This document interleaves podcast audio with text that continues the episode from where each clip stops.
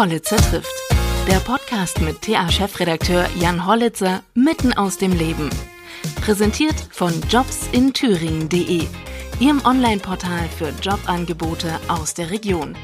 Herzlich willkommen bei Hollitzer trifft. Ich treffe heute einen ganz besonderen Thüringer und zwar Michael Diekmann aus dem beschaulichen Kühlstedt im Eichsfeld. Dort lebt er allerdings schon länger nicht mehr, denn ihn hat es nach Kuba verschlagen und dort restauriert er Sehenswürdigkeiten wie das Capitolio oder auch das Che Guevara-Denkmal, wie er dazu gekommen ist und wie er sein Leben in der Fremde gestaltet und eine erfolgreiche Geschichte als Thüringer in der Fremde schreibt. Darum wird es heute gehen. Ich wünsche viel Spaß dabei. Ja, Michael, wie kommt man denn aus dem beschaulichen Eichsfeld nach Kuba? Ja, das sind äh, mehrere glückliche äh, Zufälle gewesen, ähm, die vor äh, über elf Jahren stattgefunden haben, wo wir auch mit einem Mühlhäuser, äh, der dort gewesen ist im Urlaub und äh, dort jemand kennengelernt hat und kam dann aus seinem Urlaub wieder und ging uns die ganze Zeit auf den Geist mehr oder weniger und hat gesagt, wollen wir nicht mal in Havanna tätig werden? Und äh, er hat einfach nicht aufgehört, äh, im positiven Sinn zu nerven. Und dann haben wir zu der damaligen Zeit entschieden, bei so einer internationalen Messe in Havanna teilzunehmen und haben dann mit einer anderen Technologie äh, dort angefangen, bestimmte Dinge abzuwickeln und haben die Kontakte mit den Leuten vor Ort hergestellt und ähm, hatten dort den glücklichen Zufall auch gehabt, dass äh, wir den Kontakt mit dem Stadthistoriker Dr. Silvio Leal direkt ähm, bekommen haben und konnten mit ihm die ersten Gespräche und Vereinbarungen treffen. Neue Technologie hast du gerade gesagt. Ähm, was habt ihr da angewandt? Also ihr restauriert ja vor allem. Genau, wir haben zu einem damaligen Zeitraum, äh, zum damaligen Zeitraum äh, haben wir Arbeiten am Malakong durchgeführt, äh, Beschichtung mit einem Epoxidharzmörtel. Und äh, seit 2014 sind wir dort äh, in der Restaurations, äh, in der Restaurationsgeschichte tätig. Mhm. Und ähm, Spanisch, wie sieht es da aus? Äh, mittlerweile ähm, kann man sich gut verständigen, man braucht nicht äh, mehr die Dolmetscher. Also am Anfang hast, du kein, hast, du, hast du, kein, Spanisch gesprochen? Ich war völlig... Äh, Einfach reingestürzt. Ich wusste sicherlich von, vom Geografieunterricht, wo Kuba liegt, äh, aber hatte keine Vorkenntnisse im Spanischen. Und man hat natürlich in der Zwischenzeit versucht, dann ähm, mit Medien irgendwo ein bisschen Spanisch zu lernen, war auch mal bei der Volkshochschule. Aber der, das richtige spanische Lernen hat man äh, dann im Umgang in den Gesprächen mit den Leuten vor Ort gemacht. Deswegen, man hat es nie von der Pike auf gelernt. Man macht sicherlich noch den einen oder anderen grammatikalischen Fehler, aber man kommt gut zurecht. Mhm. Gerade auf dem Bau, wo es ganz wichtig ist, sämtliche Schimpfwörter zu kennen, äh, so kann man sich am besten verständigen. Also da, da sieht es schon ganz gut aus mit Schimpfwörter, Vokabular. Nein, also ist, mittlerweile ist es so, dass man sich äh, vernünftig verständigen kann. Die Leute, die einen verstehen wollen, verstehen einem auch. Und wenn man den einen oder anderen äh, Fehler oder grammatikalischen Fehler macht, dann ist es sicherlich auch verziehen. Wie viel Zeit des Jahres bist du jetzt mittlerweile auf Kuba? Also ich denke, ich bin so 90 Prozent des Jahres auf Kuba, weil die Arbeiten äh, es eben erforderlich äh, machen, dass man eben vor Ort ist, dass man Präsenz zeigt und gemeinsam mit den Leuten die verschiedenen Projekte dann auch abarbeitet. Mhm. Und gar nicht schwer gefallen, deine Heimat zu verlassen? Äh, sicherlich schon, man vermisst viele Dinge, die man hier kennt, die hier alltäglich sind, aber ich sehe das Ganze wie eine Mission. Man muss äh, dort drüben eben da sein, um gemeinsam die, die Projekte abzuwickeln, die Projekte umzusetzen, äh, die Ideen äh, zu verwirklichen. Äh, das ist nicht immer einfach, weil man doch viele Entbehrlichkeiten hat. man vermisst die Familie, man vermisst natürlich das, das Thüringer Essen was man da drüben alles nicht hat. Aber es ist eine neue Erfahrung, äh, die man dort hat, die man dort sammeln darf. Und äh, von der Seite würde ich das auch nicht missen. Mhm. Du kommst aus dem Eichsfeld? Ich komme aus dem Eichsfeld, genau. Bist du auch katholisch? Ich bin auch katholisch. Hilft Wie man das? das im Eichsfeld sein muss. Ja, ja, genau, vorbildlich. Hilft dir das ähm, auf Kuba in irgendeiner Art und Weise? Nicht wirklich. Äh, es hilft äh, auf Kuba sicherlich, wenn man äh, seinen Ursprung im Osten Deutschlands hat.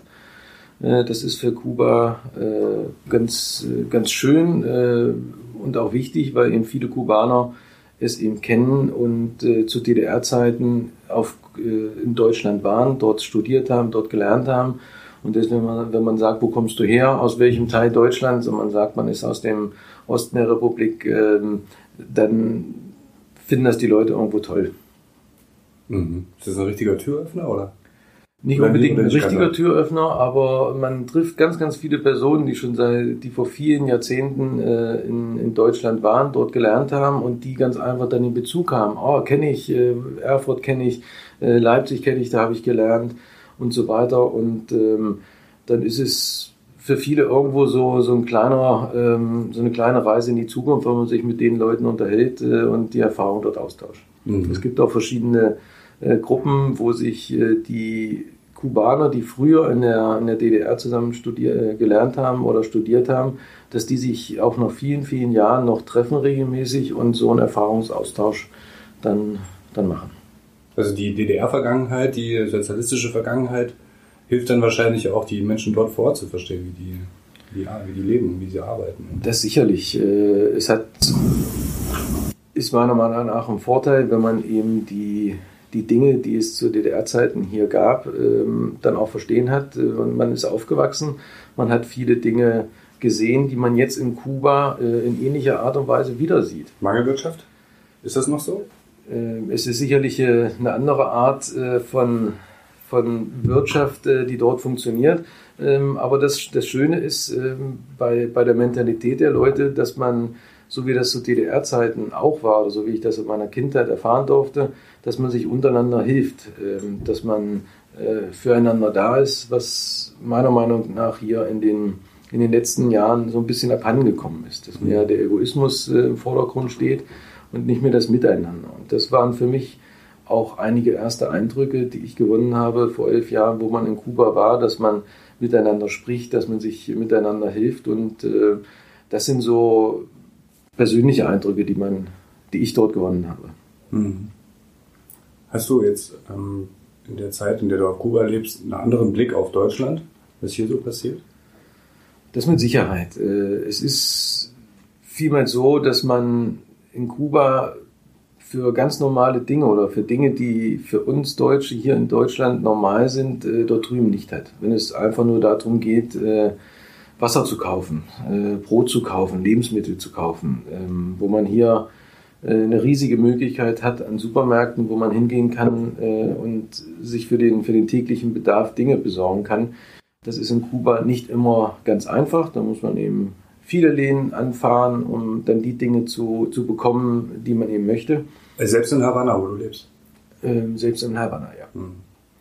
Es liegt ganz einfach daran, dass das System eben etwas anders ist, dass es eben äh, zu bestimmten Zeiten äh, bestimmte Dinge nicht gibt. Auf der anderen Seite hat es natürlich auch viele Vorteile, insbesondere in der Saison, wo es eben äh, Mangos gibt oder Avocados gibt, äh, dass, man, dass man dort auf Früchte zurückgreifen kann, äh, die dort völlig natürlich schmecken und nicht so wie das, was man hier teilweise im Supermarkt bekommt. Ähm, das sind natürlich auch schöne Seiten, die man dort drüben hat, dass man wirklich Obst direkt vom Baum bekommt und Gemüse direkt vom Feld ganz frisch, ohne Schadstoffe bekommt. Das sieht nicht immer schön aus, schmeckt mhm. aber dafür richtig gut. Und hast du in, in deiner Branche auch ähm, Schwierigkeiten, da an gewisse Materialien zu kommen? Musst du gut haushalten? Also der Großteil der Materialien, die ich dort drüben verwende bei den verschiedensten Baustellen, kommt zu 99 Prozent alles aus Deutschland, wird alles importiert. Die importierst du dann selbst oder bestellst du dann? Genau, also es ist letztendlich so, dass der, der Stadthistoriker und sein äh, Officina Distriador, äh, wenn dort eine neue Idee für ein Projekt ist, das ganz einfach dort gesagt wird, ähm, schaffen wir eine Lösung für, für die Probleme, die ich hier habe. Und dann guckt man sich die Objekte wie zum Beispiel die Kathedrale oder das Kapitol und so weiter eben an und versucht eben eine Lösung ähm, zu finden für die, für die Restauration, die nachhaltig und dauerhaft sein soll und nicht einfach äh, eine Makulatur ist. Und von der Seite ähm, spricht man dann mit Fachrestauratoren äh, aus der Gegend, insbesondere die Mühlhauser Denkmalpflege. Äh, ist dort äh, ein ganz, ganz wichtiger Ansprechpartner für mich, weil die Erfahrung, die die Leute dort haben, äh, mir letztendlich helfen, die richtigen Produkte auszuwählen, die richtigen Restaurationsschritte und Verfahren anzuwenden und dann findet man gemeinsam eine Lösung und sagt dem Auftraggeber dort drüben, okay, um das Problem auch so zu bewältigen, brauchen wir die und die Materialien, die und die Maschinen. Und dann wird eben geguckt, dass das Geld dafür auch da ist und die Sachen nach Havanna importiert. Mhm.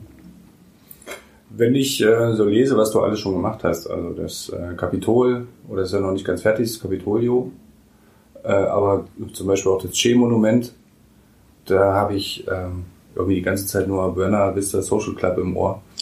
Ähm, die Musik, ist es wirklich so ein leichtes, äh, beschwingtes Leben und Arbeiten auf Kuba oder ist es ganz anders, man, als man sich das so romantisch vorstellt? Also es ist sicherlich äh, eine völlig andere Mentalität, die die Leute äh, dort haben. Was sicherlich da auch mit zu tun hängt oder damit zu tun hat, dass es diese grauen Tage, wie wir sie jetzt gerade haben, wenn ich hier aus dem Fenster rausgucke, dass es da drüben eigentlich immer die Sonne scheint. Es ist mhm. immer äh, warm. Also wir haben auch im Winter da drüben Temperaturen, die 20, 25 Grad sind, äh, die Sonne scheint und das schlägt äh, positiv aufs Gemüt. Und die Leute. Ähm, und die Arbeitsmoral? Die Arbeitsmoral ist top. Äh, wir haben vor, vor fünf Jahren haben wir 30, 40 äh, Kubaner dort ausgebildet äh, im Umgang mit den Materialien, im Umgang mit den Maschinen und äh, diese Arbeitskräfte, die werden mir zur Verfügung gestellt. Das heißt, ich arbeite äh, teilweise als einziger Deutscher mit den Kubanern zusammen und das funktioniert wirklich richtig gut, wie auf einer deutschen Baustelle. Und ähm, da. Was heißt wie auf einer deutschen Baustelle? Was ist der Unterschied zu einer, zu einer kubanischen Baustelle? Ähm, also in Kuba ist es sicherlich nicht unbedingt üblich, dass man um 7 Uhr auf der Baustelle steht und äh, bis abends um 17 Uhr Vollgas gibt. Aber bei dir schon.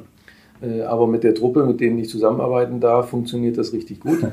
Äh, das ist schön, das ist ähm, nicht alltäglich, ähm, aber die Resultate sprechen für sich. Man, man, bringt eben deutlich mehr Leistung. Die Leute haben eben verstanden, äh, dass nicht nur ich von denen lernen will, sondern dass die auch von mir und meiner, ähm, meiner Art und Weise zu arbeiten auch was lernen. Zumindest erwarte ich das und hoffe ich das. Und ähm, sieht man ja auch in den Resultaten, dass es auch so umgesetzt wird.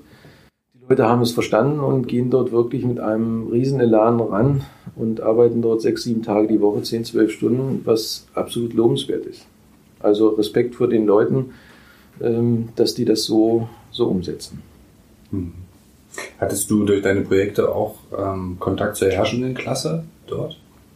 Kannst du das da vielleicht von irgendwelchen Anekdoten berichten? Also es gibt natürlich. Also wenn du ähm, schon im Kapitol ein- und ausgehst oder andere Sachen restaurierst. Ja, man hat natürlich irgendwo ähm, durch äh, die Kontakte, die man seit vielen Jahren dort hat äh, und gerade wenn man solche Prestigeobjekte wie das Kapitol äh, mit restaurieren darf, ähm, den einen oder anderen Kontakt äh, oder die Einladung, äh, ob das bei, bei Einladungen beim, beim Deutsch, bei der Deutschen Botschaft war, wo man eben dann bei den Delegationen äh, dann eben mitpartizipieren kann. Wir hatten ja in den letzten Jahren viele, viele äh, Leute vom Deutschen Bundestag, von den einzelnen Ausschütten dort. Wir hatten 2015 den Besuch von, von Frank-Walter Steinmeier da in seiner damaligen Funktion als Außenminister und von äh, Sigmar Gabriel als Wirtschaftsminister. Und dort hat man viele, viele interessante Leute kennengelernt, auch von kubanischer Seite ähm, wo man dort äh, natürlich mit dem einen oder anderen ähm, hochrangigen Direktor bzw. Minister äh, sich auch mal austauschen kann. Mhm. Aber jetzt nicht unbedingt jetzt zu den, äh, zur Regierung oder einen kleinen Kreis oder Hände schütteln oder ach Michael, da bist du wieder. So also eng ist das Verhältnis noch nicht. Glücklicherweise hatten wir im Rahmen des 500. Geburtstag äh, am 16. November 2019 ähm, sind wir auch vom Präsidenten äh, Diaz Canel empfangen worden mhm. und durften da auch ähm, Hände schütteln und anstoßen auf den 500. Geburtstag. Aber äh, die direkten Kontakte, dass man auch längere Gespräche mal führen kann, äh, sind natürlich äh, dort nicht so einfach und möglich. Warst du denn äh, in Washington auch schon mal beim Originalkapitol? Äh, war ich noch nicht. Ähm, weiß ich auch nicht, ob das irgendwo auf meiner Liste der, der nächsten Jahre ist. Äh, es wird ja immer viel gesagt, dass das Washington oder dass das Kapitol in Havanna eine Kopie des, äh, des Washingtoner Kapitol ist. Ich sehe es persönlich nicht so, auch wenn es in vielen Reiseführern so drin steht. Das Kapitol in Havanna ist das größte der Welt, ist also über 1,20 Meter äh, größer als das in Washington. Also höher? Äh, höher und auch äh, mhm. Äh, länger als das in Washington. Ja, Washington war ich schon in dem. Und von der Architektur ist es äh, doch deutlich anders. Also so, dass die, die Bauweise mehr an den Petersdom ähm, in, in Rom erinnert als an das Kapitol in Washington. Also wird die Ähnlichkeit immer durch die Kuppel ähm, da die Ähnlichkeit wird viel durch, durch die Kuppel zusammengebracht. Ja. Und ich weiß nicht, was viele Leute so sehen. Also Leute, die von der Architektur kommen, sagen, es gibt so gravierende Unterschiede. Es hat nichts miteinander zu tun, mhm. auch wenn man die Grundrisse und so weiter übereinander legt. Mhm. Ähm, vielleicht liegt es einfach nur, dass der Name eben gleich und dass es eben als absolutes Statussymbol ähm, der Regierungsgewalt oder der es, sind, es ist ein wunderschönes Gebäude und ich denke, dass auch in Washington ist ein, ein sehr schönes Gebäude. Auch wenn das in Havanna natürlich äh, deutlich schöner ist, weil es meiner Meinung nach nicht so künstlich erscheint, wie das, was man aus dem Film in Washington kennt. Mhm. Ich war leider noch nicht persönlich da, aber vielleicht ergibt sich ja irgendwann die Gelegenheit. Du hast ja, ähm, wie man lesen kann, auch alles vorbereitet für die Trauerfeier von Fidel Castro. Ähm, oder besser gesagt, diesen, den, den, Friedhof da ein bisschen in, in Stand gesetzt und ähm, auf Vordermann gebracht. Gibt's irgendwann, gab es irgendwann mal Gewissensbisse ähm, für jemanden was zu tun, der, für den du eigentlich jetzt äh, moralisch ein bisschen Bedenken hast? Äh, Gewissensbisse definitiv nicht. Ähm, ganz einfach, weil ähm, ich die Persönlichkeit Fidel Castro ähm, als, als außergewöhnlich betrachte. Ähm, ganz einfach, weil er ähm, wenn man sich mit seinem Leben oder seiner Biografie beschäftigt hat, ähm, dann ist es ganz einfach so, dass er in den 60er Jahren ähm, viele Dinge so umgesetzt hat, äh, wie sie zu der damaligen Zeit nicht da waren. Das hat nichts damit zu tun, dass ich irgendwo eine sozialistische oder kommunistische äh, Neigung habe, das absolut nicht, sondern dass er als Mensch Dinge umgesetzt hat für sein Volk. Ähm, wenn wir hier das Gesundheitssystem sehen, was die Amerikaner bis heute noch nicht in dem Sinn haben, in Kuba herrscht ein vernünftiges Bildungssystem, so wie es zu DDR-Zeiten sicherlich auch erforderlich ist und äh, wo man vielleicht heute, äh, man sieht es ja in der Entwicklung, dass man viele äh, Dinge aus dem Bildungsbereich wieder zurückgehen, dahin, wo es zu DDR-Zeiten war. Also wie gesagt, das ist, hat nichts mit System oder Kommunismus oder Sozialismus zu tun, sondern einfach nur die Persönlichkeit Fidel Castro hat für das Land und sein Volk äh, viel Gutes getan und deswegen gibt es da überhaupt keine moralischen Bedenken. Was war denn so das schönste Projekt, was du bisher gemacht hast? Das schönste Projekt äh, war sicherlich das Monumento von Che Guevara in Santa Clara. Ganz einfach, weil äh, es war eine, eine, lose Idee gewesen oder eine fixe Idee gewesen äh, und ich habe einfach diese, diese Arbeit mit viel äh, Freude und mit viel Herz gemacht, äh, weil ich gesagt habe, okay, ich habe, Kuba hat mir viele Möglichkeiten gegeben, äh, dort Arbeiten durchzuführen, unter anderem am Kapitol.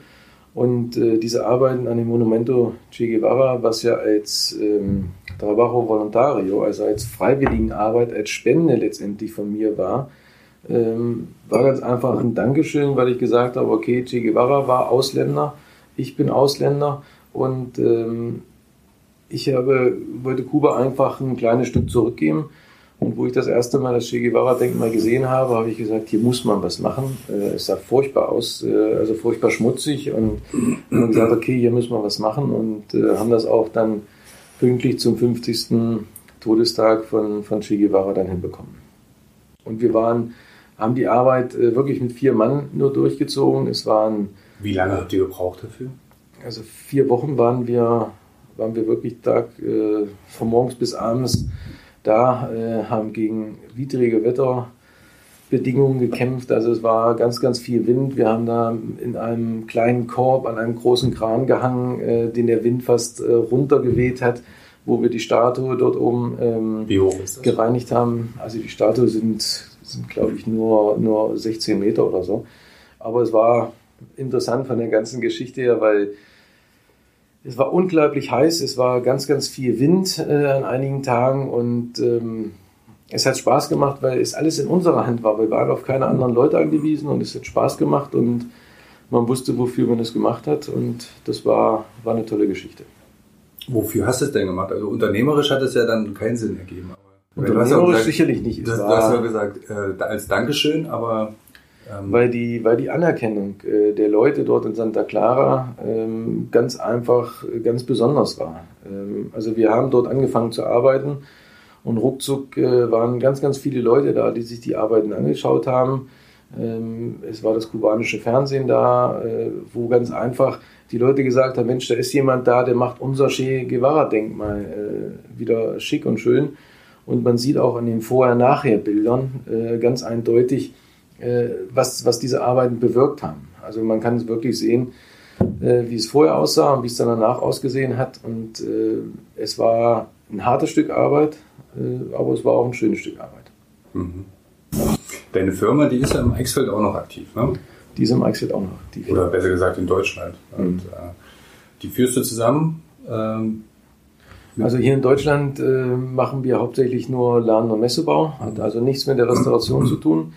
Äh, dafür gibt es hier viel zu viele gute Fachleute aus Mühlhausen. Die Mühler so Denkmalpflege macht dort äh, tolle Jobs.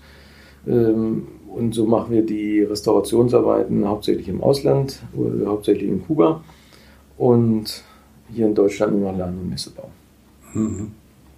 Ähm, ist das, die, ist das dann die gleiche Firma, die dann nur auf Kuba äh, tätig ist? Oder ist das. Ähm, ist die gleiche Firma. Ist, ist die gleiche Firma. Und Gott sei Dank hat man hier in Deutschland gute Leute, wie mein Bruder, der sich hier um das Deutschlandgeschäft kümmert und mir den Rücken frei hält, um dort im Ausland aktiv zu sein. Mhm. Ist er nicht manchmal ein bisschen neidisch, dass du äh, auf Kuba bist und er ist hier im, du hast vorhin gesagt, im grauen Deutschland? Äh, er hat es mir noch nie so deutlich gesagt. Kann natürlich schon sein, wenn es hier so traurige Wettertage sind, aber ich denke, er ist äh, mit dem, was er hier tut, ganz glücklich und das passt schon. Wir ergänzen uns sehr, sehr gut. Er ist in der Heimat, aber er darf ja sicherlich auch mal nach Kuba kommen. Oder? Er ist jederzeit herzlich eingeladen. Er war noch nicht da? Er war noch nicht da, nein. Hat zeitlich einfach noch nicht gepasst äh, und von der Seite ist es schade, aber jederzeit herzlich willkommen. Aha, das ist ja, das ist ja wirklich spannend. Äh, was mich noch interessiert, ähm, sowas wie, wie Heldenfriedhof, äh, wie diese ganzen Monumente. Ähm, du hinterlässt ja doch dort einen, einen relativ ähm, deutlichen Stempel oder Fußabdruck, wie man so sagen will. Spürst du das auch im Umgang mit dir? Durch andere Menschen? Ich denke schon. Ähm, man hat natürlich dadurch, dass man erstmal das Vertrauen sich erarbeitet hat, an diesen bestimmten Bauwerken tätig sein zu dürfen, ähm, das kommt nicht von, äh, von ohnehin. Also ich denke, die, die Arbeiten, was man bisher dort durchgeführt hat, hat letztendlich dafür gefolgt, dass die Leute oder dazu geführt, dass die Leute auch das Vertrauen ähm, haben. Und äh, es ist mittlerweile so, dass gesagt wird, okay, ich will, dass der Deutsche hier das macht, weil ich weiß, dass es vernünftig ist. Also Wichtig ist, dass die eigenen Qualitätsanforderungen an die Arbeiten, an die Resultate äh, so hoch sind, dass man eben alles so tut, als wenn es für einen selber wäre. Und äh, eine Restaurierung äh, nach meinen Qualitätsanforderungen muss eben so sein, dass es eben dauerhaft und nachhaltig erfolgt. Und ich denke, das können die Kubaner sehr gut einschätzen, weil dort sehr, sehr viel übertüncht wird in einigen Bereichen. Also nicht unbedingt der große Wert darauf gelegt wird, etwas nachhaltig und dauerhaft zu machen, weil Restaurierung hat auch immer was mit, äh, mit Geld zu tun. Mhm. Äh, und wenn man vernünftige Materialien und Maschinen dort zum Einsatz bringt, ähm, dann müssen die auch bezahlbar sein. Das geht nicht in allen Bereichen. Äh, logischerweise an den großen Objekten, die ich gemacht habe, habe ich darauf bestanden, dass wir hier mit vernünftigen Materialien arbeiten, die auch den Problem, äh, hoher Salzgehalt in der Luft, äh, wahnsinnig hohe Luftfeuchtigkeit, äh, bestimmte Steinarten und so weiter, äh, dass die ganzen Probleme, die damit zusammenhängen, auch dauerhaft gelöst werden und dass man nicht einfach eine Farbe nimmt, dort drüber streicht und dass es dann eben für ein halbes Jahr gut aussieht. Mhm. Sondern es soll auch in, nach Möglichkeit in 10 oder 20 Jahren noch so aussehen, wie wir es hinterlassen haben. Länger hält das nicht? 10, 20 Jahre? Das ist mein Wunsch. Äh, ich weiß nicht, wie, wie sich die klimatischen Bedingungen verändern. Äh, und so weiter. Ähm, Aber müsste man eigentlich dann so nach 10, 20 Jahren wieder drüber gehen? Oder? Nein, muss man nicht. Ja. Äh, es ist, normalerweise halten die Geschichten auch viel, viel länger. Mhm. Ähm, aber wie gesagt, das ist eben der Wunsch, weil in mhm. Kuba ist, sind viele Dinge, die einfach dort überstrichen werden, ohne den Untergrund vorzubehandeln. Mhm. Und dann ist es logisch, dass da natürlich dann irgendwo die Pilze oder die Salze dann wieder aus der Fassade raustreten. Äh, und das ist genau das, was wir nicht äh, wollen, sondern wir wollen versuchen, möglichst mit natürlichen Materialien, mit schonenden, mit schonenden Reinigungsverfahren die Strukturen so zu erhalten, ähm, dass die auch so aussehen äh, wie vor vielen, vielen Jahren. Mhm. Und das natürlich auch in vielen Jahren noch. Noch so aussieht, wie es jetzt aussieht. Ja. Ähm, bekommt man denn auf Kuba was von den politischen Entwicklungen mit ähm, in, Deutschland? Oder wie wird das da diskutiert oder spielt das überhaupt keine Rolle? Also wenn wir jetzt mal überlegen, dass vielleicht ein paar Kubaner überlegen, nach, äh, nach Deutschland zu kommen, auch wegen Fachkräftemangel wäre es sicherlich auch eine Option. Du hast gesagt, man kann auch mit denen gut arbeiten. Ähm, aber gibt es da irgendwelche Vorbehalte oder wird das irgendwie kritisch gesehen, was, was sich bei uns tut? Nicht unbedingt. Äh, ich denke, für jeden Kubaner ähm, besteht äh, der große Wunsch, äh, einfach reisen zu können.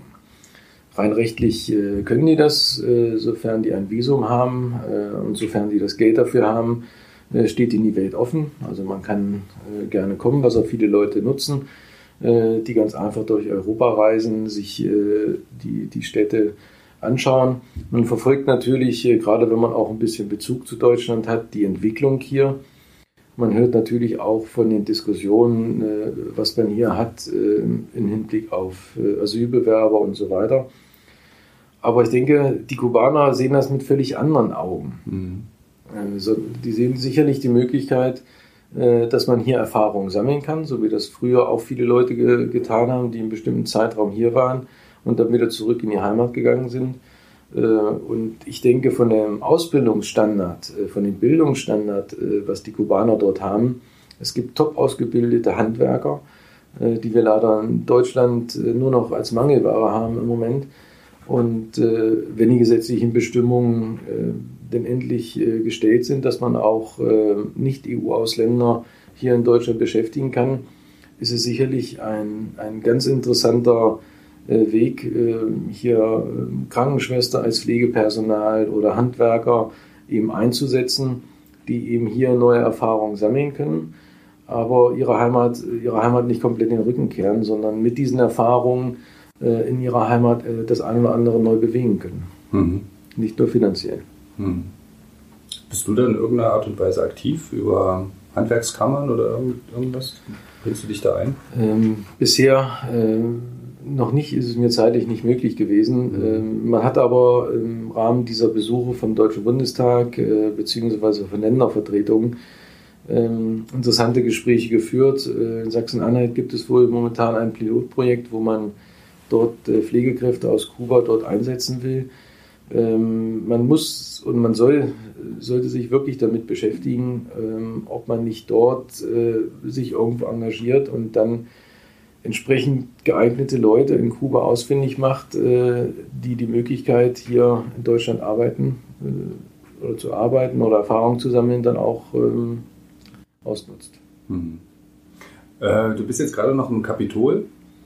Was also steht, was steht danach an? Also wir haben momentan, also wir haben unsere Arbeiten am Kapitol abgeschlossen, pünktlich mhm. zum 500. Geburtstag. Das war die große Herausforderung. Ach so, ist, insgesamt ist es noch nicht fertig. Insgesamt äh, sind im Innenbereich noch einige ähm, Dinge zu tun. Wir haben den Außenbereich komplett fertig, die Kuppe ist fertig, also alles das, was man von uns erwartet hat zum 500. Geburtstag, haben wir pünktlich fertiggestellt. Äh, wir haben jetzt drei neue Baustellen begonnen vor Weihnachten. Ähm, das ist das Convento San Francisco, direkt am Platz äh, San Francisco, was wir gereinigt haben, wo jetzt die Restaurierung ansteht. Dann haben wir eine große Kirche, auch dieser, mit dem gleichen Namen San Francisco, aber an einem völlig anderen Ort, äh, die wir jetzt äh, auch anfangen zur Reinigung zu restaurieren und mehrere kleine Objekte, die wir zeitgleich dann abwickeln. Mhm. Also das ist jetzt nicht nur über die den Stadtrestaurator oder was hattest du gesagt? Also die meisten. Also nicht nur staatliche Aufträge, sondern auch private Aufträge oder? Also ähm, ausschließlich äh, staatliche Aufträge. Ausschließlich staatlich. Ja. Also bist du auch abhängig ein bisschen davon, dass du die kriegst. Also es besteht natürlich die Möglichkeit, dort auch ähm, andere private Aufträge abzuwickeln, aber Priorität sind die Aufträge, die an uns herangetragen werden, wo eben gesagt wird, okay, wir brauchen dich äh, und ähm, deine Leistungsfähigkeit, um die Projekte abzuwickeln. Äh, das steht im Vordergrund, äh, sodass man gar keine Zeit hat für andere Projekte. Da gibt es wahrscheinlich auch noch genug, was da zu tun ist. Also Arbeit gibt es äh, genügend und man sieht ja oft so die Bilder von, also das hatte so einen morbiden Charme, ganz, ganz auf Kuba, also dieses Verfallene. Ich denke, da gibt es noch einiges zu restaurieren, oder? Das mit Sicherheit. Es ist äh, ein unglaublicher Reichtum an, an Gebäuden dort unten. Äh, die, die architektonische, architektonische Meisterleistung in einzelnen Straßenzügen, äh, wo natürlich ganz, ganz viel Reparaturstau besteht äh, und es ganz, ganz viel zu tun gibt. Natürlich muss man das irgendwo sinnvoll und nachhaltig planen, die ganzen Geschichten, dass also dieser Reichtum an, an Gebäuden, an schöner Architektur eben nicht mehr so schnell verfällt, wie es vielleicht zurzeit leider der Fall ist. Und da macht das Büro des Stadthistorikers ganz, ganz tolle Arbeit.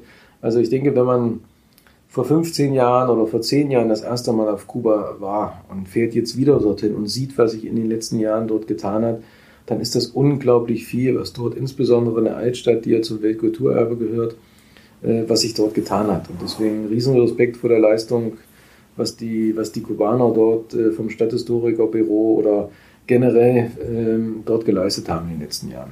Hm. Das ist äh, echt bemerkenswert. Gibt es einen Lieblingsort für dich auf Kuba? Mein Lieblingsort auf Kuba, das ist eine gute Frage. Also es ist ähm, sicherlich ein Ort, der, wo ganz, ganz viel Ruhe ist. Und die meiste Ruhe hat man eigentlich äh, dann nach getaner Arbeit zu Hause. Äh, weil Havanna ist sehr laut oder Kuba generell ist sehr laut äh, durch den Straßenlärm, durch die, durch die Menschen, die dort äh, anders wie hier, sage ich mal, etwas lautstärker und gestenreicher ihm erzählen. Äh, man hört überall die Musik, das ist... Ähm, wenn man nur kurz als Urlauber dort ist, sicherlich ganz interessant und ganz toll mehr zu sehen. Auf Dauer sicherlich nicht. Deswegen ist der schönste Ort dort, wo man Ruhe hat. Und das ist meistens zu Hause. Was würdest du denn äh, Leuten empfehlen, die planen auszuwandern? Weil man könnte ja jetzt ein bisschen Lust drauf bekommen haben, wenn man das, äh, wenn man das hört. Es ist Sonne, man hat schön zu tun, es gibt Früchte. Aber so ganz so einfach ist es ja meist nicht. Nein, das nicht. Ähm, meine, wichtig ist, ähm, dass man seine Heimat nie vergisst oder niemals vergisst, wo man herkommt. Und ich denke, ich persönlich als, als Deutscher mit den deutschen Tugenden oder der Erziehung, die man hier hat, äh, wird es immer schwer fallen, irgendwo im Ausland zu leben, auch in Kuba. Ähm, Entschuldigung, weil man natürlich von der Mentalität ähm, gar nicht so da reinpasst. Äh, das ist ganz einfach so. Da brauchen wir sich auch nichts vormachen. Äh, wir Deutschen werden nie genauso Salzer tanzen äh, und Freude strahlen durch die Gassen laufen, wie das die Kubaner tun. Und ähm, deswegen ist es sicherlich kein Auswandern. Was ich getan habe, man kann es natürlich anderen Leuten empfehlen. Die klimatischen Bedingungen dort sind toll. Ähm, das Leben nicht unbedingt günstig. Ähm, seitdem man lebt vielleicht auf dem Land, wo es etwas günstiger ist. Was heißt, was ist nicht günstig? Die Lebenshaltungskosten, also Lebensmittel oder Miete oder was ist nicht günstig? Ähm, sowohl als auch. Also die Mietpreise, äh, die Wohnungspreise in Havanna sind schon äh, enorm. Ähm, vergleichbar mit anderen europäischen Großstädten. Mhm. Ja, wenn man das sieht, äh, gerade auch wenn man als, als Urlauber dort ist und in den Hotels, ähm, dort Preise zahlt von 300, 400 Euro pro Nacht, äh, dann ist das schon relativ heftig, plus die Kosten, die natürlich für die meisten Lebensmittel dort erforderlich sind. Ähm, wir Deutsche essen nun mal nicht so gern Reis und Bohnen und Schweinefleisch, äh, was Standardgericht dort drüben in Kuba ist. Ähm, das kann man auf den normalen Wochenmärkten und so weiter dort ganz günstig bekommen, aber mal Hunger auf ein schönes Rinderfilet hat, dann ist das, sage ich mal, nicht ganz so einfach. Und viele Lebensmittel, die importiert werden müssen, äh, sind natürlich auch preislich sehr, sehr teuer. Und von der Seite ist das Leben in Havanna äh, auf Dauer nicht unbedingt das günstigste. Ich habe ich hab gelesen irgendwann mal oder mir so eine Zahl im Kopf, dass ein Monatseinkommen sich so zwischen 20 und 30 Euro für, für viele normale arbeitende Menschen bewegt. Das ist richtig. Ähm, der normale Durchschnittsverdienst beträgt auch, glaube ich, 25, 25 äh, Euro im Monat. Mhm. Damit muss ein Kubaner ähm, zurechtkommen.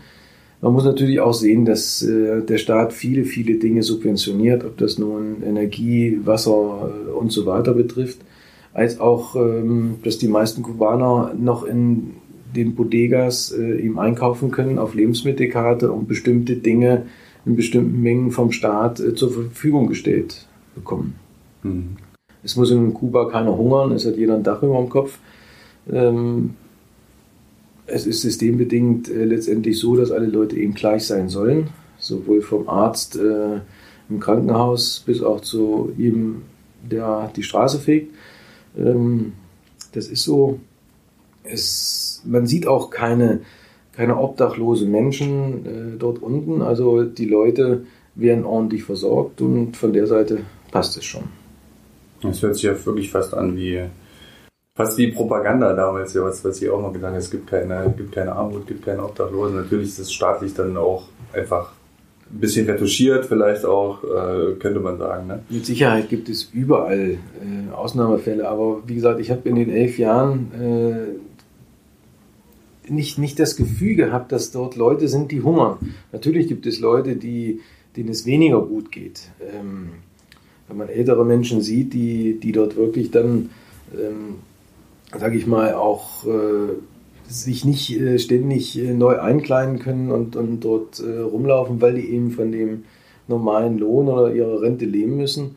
Äh, aber die Leute sind trotzdem glücklich. Man hört dort nicht dieses, äh, dieses Jammern, wie man das hier bei uns in Deutschland hat, dieses Jammern auf hohem Niveau, wenn die Brötchen mal 5 Cent teurer geworden sind oder die Bananen im, im Supermarkt. Da relativiert sich einiges, ne?